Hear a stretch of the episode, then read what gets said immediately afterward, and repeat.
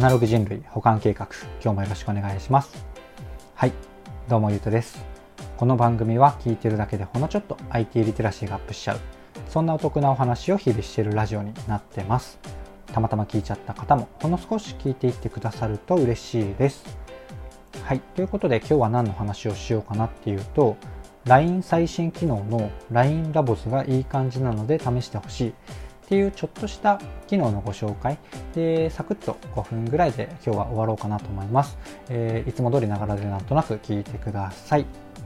はい、ということで早速本題なんですが、えー、LINE っていろんなサービス、周辺サービスあるんですが、この機能はですね、LINE 自体、LINE のいわゆる、うんと、チャット的なメッセージ機能を、えー、より便利にする機能が、あのしれっとですね、iOS 版だけなのかもしれないんですが、2、3週間前に出ていて、えーと、超いい感じなのでご紹介してみようかなっていうところですね。あんまり今日は僕の考えとかそういうところはないんですが、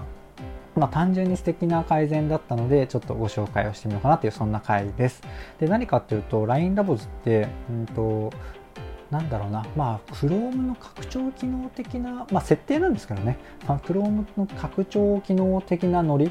うん、のものですね。で、2個大きく機能があって、まあ、2個なのかな？どうなんだろうな？ちょっと待ってくださいね。えっ、ー、と、LINE ラボズって、あの LINE を開いてホームのタブを押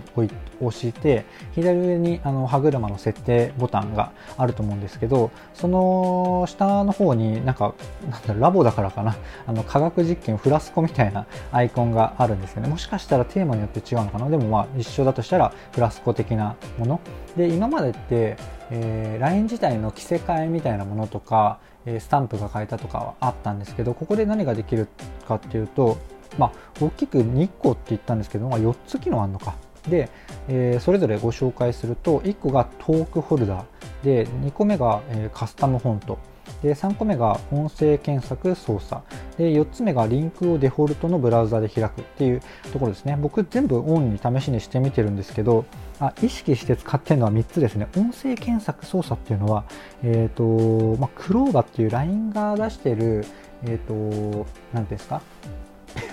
あの、アレックスと同じスマートスピーカーか。スマートスピーカーがあるんですよね。クローバっていう、LINE クローバっていう。それとの兼ね合いのやつなので、え、ー、と、多分僕オンにしてもあんま意味なかったのかもしれないですね。えー、なので置いておいて、うんと、3つご紹介しますね。で、1つずつ、うんと、機械的にまずはいくと、うん、トークホルダーって何かっていうと、ツイ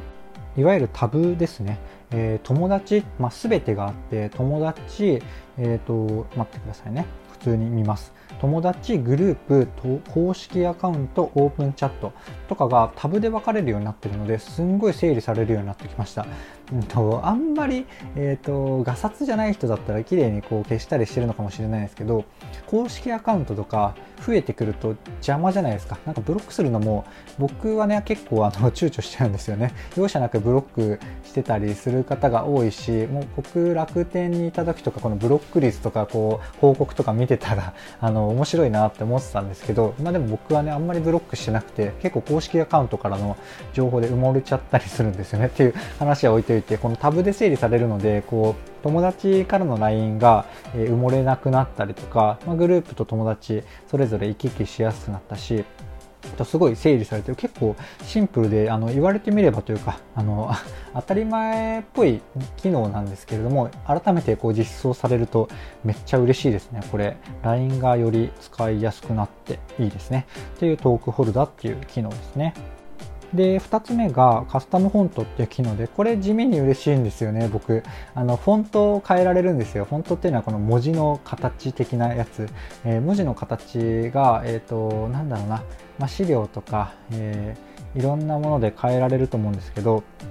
ととうとう LINE もですね、自分の好きな、まあ、といっても4種類ぐらいだったかとは思うんですが、えーと、変えることができます。いや、4種類じゃないか。1、2、3、4、5、6、7、えと、デフォルト含めて8個かな。で多分これだんだん増えていくと思うんですよね。なので期待をしつつ今はその中で一番好みのフォントに変えてみました、うん、結構気分変わっていいんですよね。なんだろうな。全然話は違うんですけど僕的な感覚が同じのもので言うとこの LINE の着せ替えとかまあ似ているじゃないですか。LINE の着せ替えとかあとはこの iPhone とかスマホのカバーを変えるとなんかこう気分新たになりません？なんかあのスマホ変えてないけどスマホを新しくしたような感覚になったりするじゃないですか。でフォントっていうのも結構こう見た目が全体の印象が変わるのでと結構なんだろうなこう新しくなったというか気分転換に良かったりするので気分に合わせてフォントを変えてみたりしても面白いかもしれないですね。はい。であと最後、えー、リンクをデフォルトのブラウザで開くのオンオフっていうのは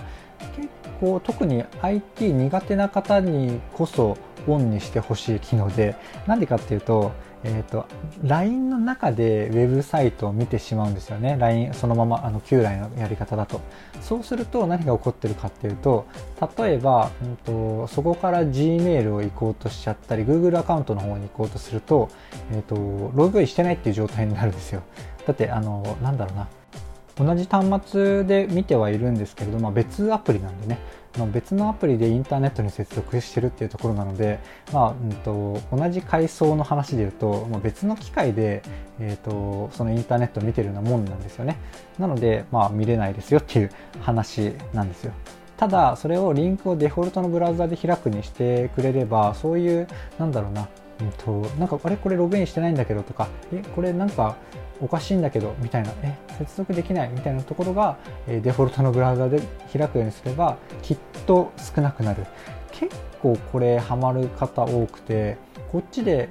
なんだろうなやったと思ったんだけどできてないとかこっちでやったはずなのにとかえスマホで見たはずなのにみたいな話を結構えっ、ー、とあの母親とかうん友人でも結構いるな、うん、あるんですよね。なので、うんと、LINE のブラウザとかインスタのブラウザとか結構ねなんだろう。最近逆にこのアプリ内のブラウザっていうのが高機能になったり結構いい感じになっちゃうばっかりに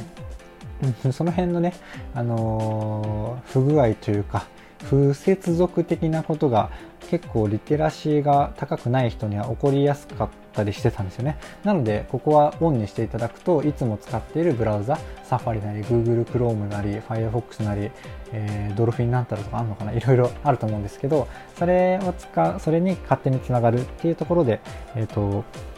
回避できるっていうお話ですね。なので、えっ、ー、と、ぜひこの LINE ラボズ、ラボズっていうのが LINE ラボでそのまま読んじゃうのか、この S をどう取り扱えばいいのか、英語力がなさすぎてわかんないんですが、えー、今回ご紹介した LINE の新機能 LINE ラボズっていうのは、結構楽しめますし、えー、そのブラウザ周りっていうのは結構便利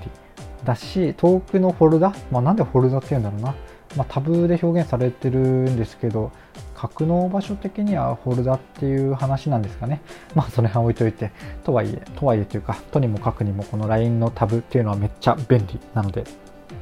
知らない方はぜひやってみてください。あとね、あの、このタブ的な話で言うといつか、あの話題にはしたことがあるんですが、Twitter も公式アプリで、リストとかをタブで表現できるんですよ。で、これもずいぶん前から機能としてはあるんですけど、